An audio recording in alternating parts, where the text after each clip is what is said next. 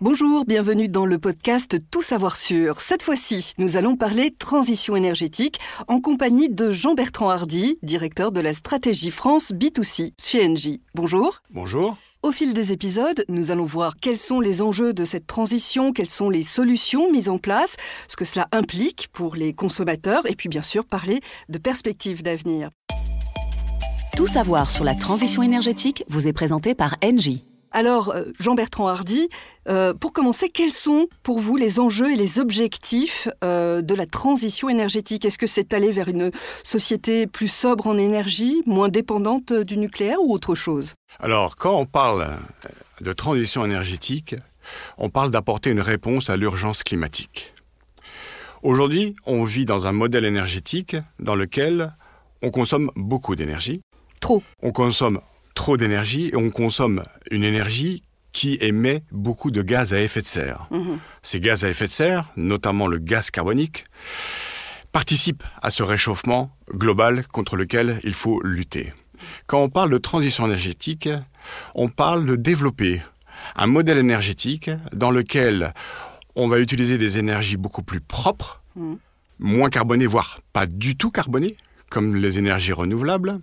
On parle d'un modèle dans lequel on va consommer moins, consommer mieux, sans forcément euh, agir ou interférer sur notre confort. Alors juste, on est quand même dans un mouvement de, euh, euh, de besoins croissants en énergie. Il y a une croissance en fait du besoin et donc de la consommation. Comment on décroît en fait? On décroît la demande en besoins énergétiques en développant des systèmes beaucoup plus performants. Plus économe alors Plus économes. Oui. Je prends un exemple. Aujourd'hui, vous avez sur le marché des chaudières, des chaudières à condensation, dernier, dernier, dernier modèle, qui vous permettent de consommer près de 30 à 40% moins que les anciens modèles. Voilà un exemple.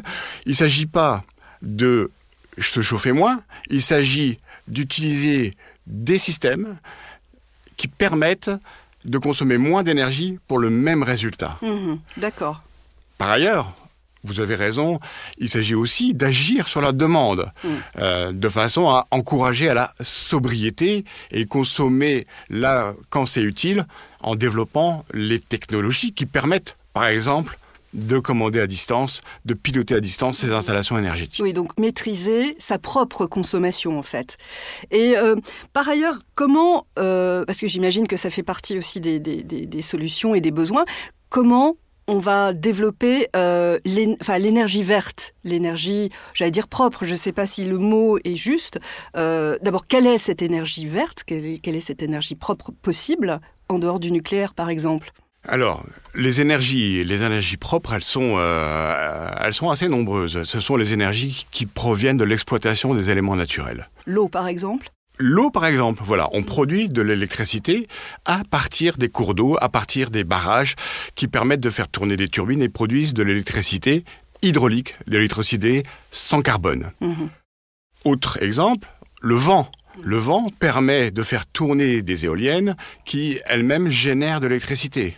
Autre exemple, le plus répandu en ce moment, le photovoltaïque. Qu'est-ce que c'est que le photovoltaïque? C'est l'exploitation des rayons du soleil que l'on va transformer en électricité, en électricité, en électricité verte, comprenez, en électricité qui n'émet pas de gaz carbonique, qui n'émet pas de gaz à effet de serre, ce qui est le but recherché. si on développe ces- ces moyens de production verts, donc propres, est-ce qu'on va vers euh, une indépendance de, de l'électricité nucléaire? Alors, est-ce que l'on va vers une indépendance de l'électricité nucléaire? Aujourd'hui, l'électricité nucléaire représente une part importante Mm. dans le parc de production et dans le mix de consommation euh, français. Bon, on a en tête les objectifs, du coup, euh, les objectifs qui ont été affichés.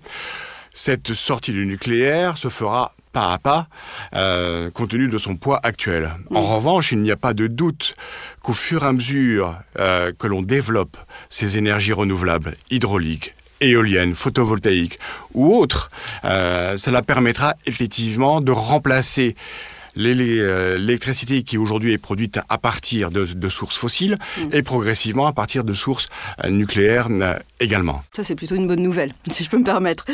Alors, si vous voulez en savoir plus sur euh, comment produire et consommer de l'énergie solaire, je vous signale que vous pouvez vous renseigner sur mypower.ng.fr. Merci Jean-Bertrand Hardy d'avoir participé à cette discussion.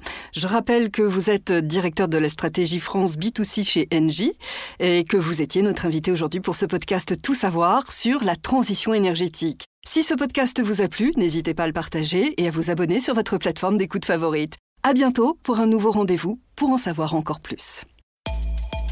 Tout savoir sur la transition énergétique vous a été présenté par Engie.